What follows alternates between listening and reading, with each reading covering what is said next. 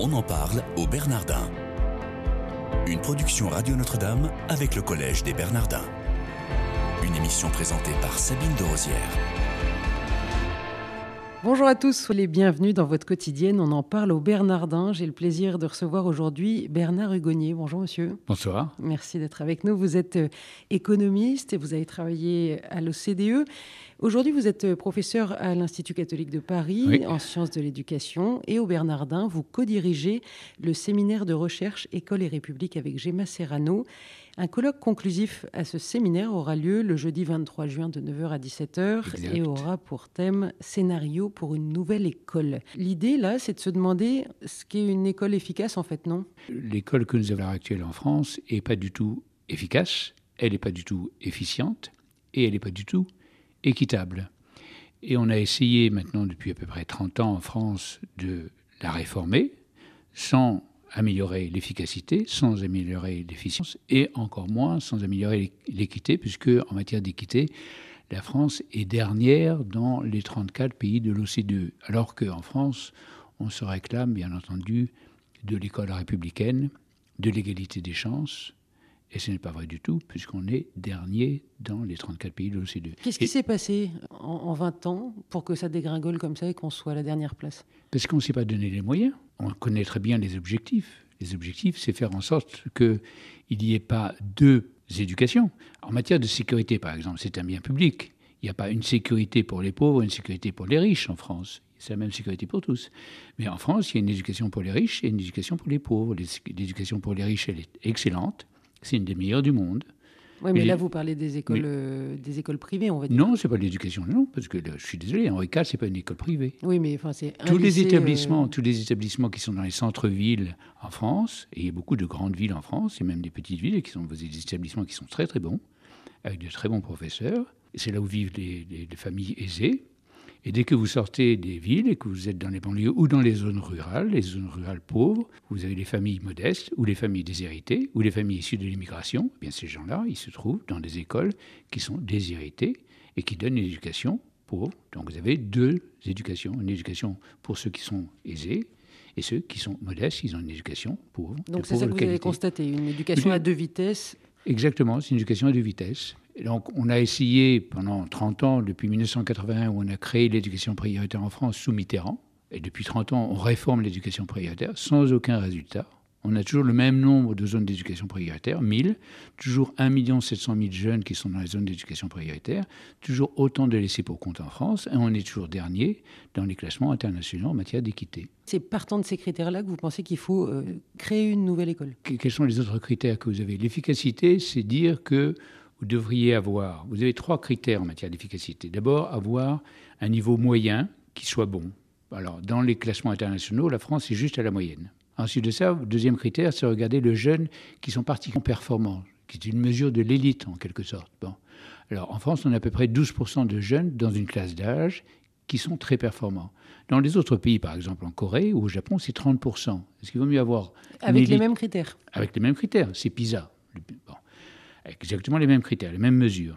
Est-ce qu'il vaut mieux avoir une élite de 30% ou une élite de 12% Vous pensez qu'une économie qui a 30% d'élite est plus compétitive ou moins compétitive qu'un pays qui a une élite de 12% Bon, Vous connaissez la réponse. Et ensuite de ça, les laisser pour compte. En France, on a 22% de jeunes qui sont en grande difficulté à l'école, dans PISA, qui ont des difficultés à comprendre les questions qu'on leur pose. En Corée, c'est 5%. Et l'équité, je l'ai déjà nommé, l'équité, c'est l'influence du milieu social sur les performances des élèves. Si le collège, si le- l'école ne peut pas compenser cette influence, c'est le déterminisme social qui donne le résultat des élèves. Quelles sont les, les solutions que vous allez proposer? On a décidé que dans un pays comme le nôtre, il fallait décentraliser. C'est la, première, la deuxième table ronde que nous aurons. Vous savez qu'en France, nous avons un grand ministère avec un ministre qui est le premier employeur de France avec 800 000 professeurs, plus de 200 000 autres personnels, et qui est à la tête du plus grand budget de l'État, 65 milliards d'euros, qui est la plus grande entreprise de France. 65 milliards d'euros. Est-ce que c'est gérable? Non, pas du tout. Si vous avez M. Smith, qui est professeur d'anglais à Marseille, et qui est un mauvais professeur, c'est le ministère de l'Éducation nationale à Paris qui va décider de son remplacement. Est-ce que c'est normal? Donc décentralisé Décentralisé au niveau des régions. Vous avez désormais 14 régions métropolitaines et vous avez trois, trois autres régions dans le bas. Donc vous aurez 17 régions, vous pourrez avoir des directeurs d'éducation dans les régions qui auront la totale responsabilité avec des budgets décentralisés et qui seront responsables de l'éducation dans la région. C'est le cas en Allemagne, je vous rappelle, avec les Länder, c'est le cas des, des provinces au Canada, c'est le cas des cantons en Suisse, c'est le cas des 50 États aux États-Unis, et ça marche beaucoup mieux parce qu'il y a une certaine émulation, une certaine concurrence entre ces États, entre les provinces, etc. Et on peut avoir des politiques qui sont différentes, de sorte qu'on regarde un petit peu ce que font les voisins, et en plus de ça, on n'a pas une politique unique qui est menée au niveau d'un État qui est bloquée par les syndicats. Deuxième solution, les chefs d'établissement, ils ont très peu d'autonomie. Dans dans, d'abord, c'est pas eux qui recrutent leurs professeurs, c'est pas eux qui les. Qui Donc on parle bien du secteur public là. Hein. Oui, bien sûr, on parle du secteur public. C'est pas eux qui recrutent leurs professeurs. Donc vous développez un projet d'établissement, mais vous ne pouvez pas recruter les gens qui vont soutenir votre projet d'établissement. C'est un petit peu curieux quand même. Et ça veut dire que ça se passe bien dans le privé Parce que là, vous faites euh, un constat sur le public sûr, et les bien sûr, ça passe beaucoup mieux dans le privé, bien entendu. C'est pour ça que les professeurs ils soutiennent davantage le projet d'établissement. C'est pas que le c'est pas que le proviseur ou les chefs d'établissement puissent évaluer les, professeurs dans le privé, parce qu'il y a toujours les inspecteurs qui évaluent. Mais il y a quand même une mainmise des chefs d'établissement sur le personnel qui est un peu plus important. Et, alors, et si ces changements que vous proposez ne sont pas mis en place à terme, disons dans 5 ans ou eh ben, Dans 5 ans, on aura les mêmes résultats qu'aujourd'hui. On va pas droit dans le mur. C'est-à-dire que les, les, Français, bon le mal an, se contentent de ce qu'ils ont. Ils considèrent que la République néglige son école. Ils savent très bien que, les, que la, République est élitiste, que l'élitisme républicain est un, est un leurre, est un mythe. Donc par ces solutions que vous proposez, vous pensez que ça va euh, réduire l'élitisme? Bien sûr. Mais il n'y a, pas que le collège Bernardin qui le dit. Qui, qui dit. Ce que disent tous les sociologues qui ont travaillé sur cette question-là. Ils disent tous la même chose. Et l'élitisme, euh, pour vous, euh, non, mais davantage, tire vers le haut aussi, non? Bien entendu. Il faut supprimer tous les élitismes qui existent. Non, il ne faut pas supprimer tous les élitismes. L'élitisme est une bonne chose. À partir du moment où elle profite à ceux qui sont moins nantis, ceux qui sont modestes. Mais là, la solution, elle est à trouver où, en fait? Prenons un autre exemple. Regardez, les professeurs. Où se trouvent les meilleurs enseignants à l'heure actuelle? Est-ce qu'ils sont à Henri IV ou est-ce qu'ils sont dans les lycées qui sont à Gennevilliers? Ils sont, ils sont à Henri IV. Est-ce que c'est tout à fait normal? Les professeurs les plus aguerris, les plus expérimentés sont bien sûr à Henri IV dans les meilleurs lycées parisiens. Est-ce qu'il ne serait pas plus normal qu'ils aillent aider les plus défavorisés? La réponse est oui. Pourquoi ce n'est pas, pas fait? Parce qu'on envoie dans les zones d'éducation prioritaire les jeunes qui sortent de l'école, de l'université, qui n'ont aucune expérience, absolument aucune expérience. Ça veut dire que vous considérez que tous les profs qui sont en ZEP sont mauvais profs J'ai pas dit qu'ils étaient mauvais profs, j'ai dit qu'ils n'étaient pas expérimentés. J'ai jamais utilisé le, mot de mauvais prof. Mais oui, il n'y a, pas que des, a pas que des jeunes sortant d'école. Il n'y a pas que des jeunes, mais le pourcentage de jeunes qui sont dans les zones d'éducation prioritaire est au moins le double. On en parle au Bernardin aujourd'hui avec euh, Bernard Hugonnier, qui est co-directeur du séminaire de recherche École et République ici au collège et qui tiendra un colloque conclusif le 23 juin. C'est un jeudi, ce sera de 9h à 17h.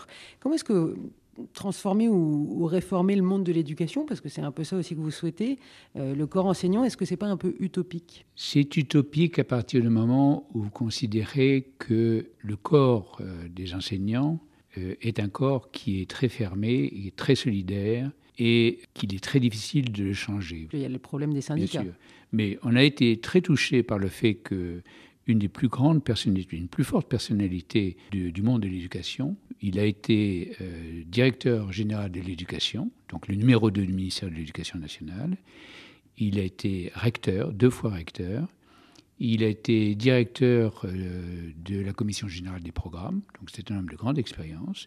Et il a souhaité que l'on supprime le corps des enseignants et qu'on le, supprime pour la simple et bonne raison qu'il n'y a pas de raison particulière pour que dans notre pays, alors que dans la plupart des, autres pays dans le monde, on conserve ce corps qui a été créé par Napoléon, alors que tout le monde l'avait dit à Napoléon, il y a eu la révolution et la révolution a supprimé les corporatismes. Et lorsque Napoléon a créé le corps des enseignants, il lui a dit faites attention, vous allez créer, vous allez recréer un certain corporatisme. Mais on le remplace par quoi alors? Chez les bouchers, il n'y a pas de corporatisme chez les bouchers. Les comptables, il n'y a pas de corporatisme chez les comptables.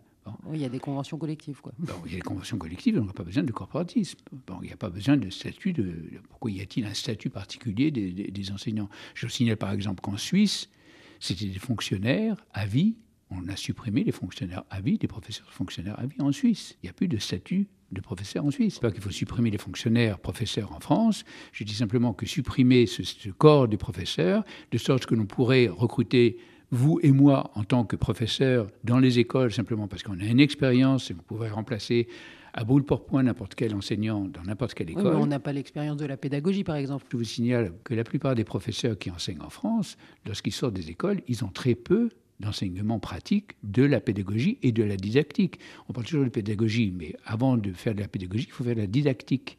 La didactique, c'est comment enseigner une matière. La pédagogie, c'est la relation entre les élèves et les professeurs, ce que 99% des gens ignorent. Est-ce que vous avez travaillé avec des enseignants justement dans le cadre de ce séminaire? Bien sûr. il y a, des, enseignants au sein de notre société. Bah, ils disent bien sûr, nous on est, on est, on est d'accord. Mais à partir du moment où ils sont entre eux, bah, ils sont un petit peu opposés parce qu'ils sont, ils ont, ils ont la réaction normale, la réaction du, corporatiste en disant on va protéger nos intérêts. Vous conclurez cette journée avec Gemma Serrano. Quels sont les actes de réflexion que vous allez aborder tous les deux? Personnellement, dans la conclusion, je voudrais attirer l'attention du public et de nos, participants sur un point qui me paraît crucial, c'est que on parle beaucoup de justice sociale et euh, de justice économique, mais on ne parle pas suffisamment de justice éducative.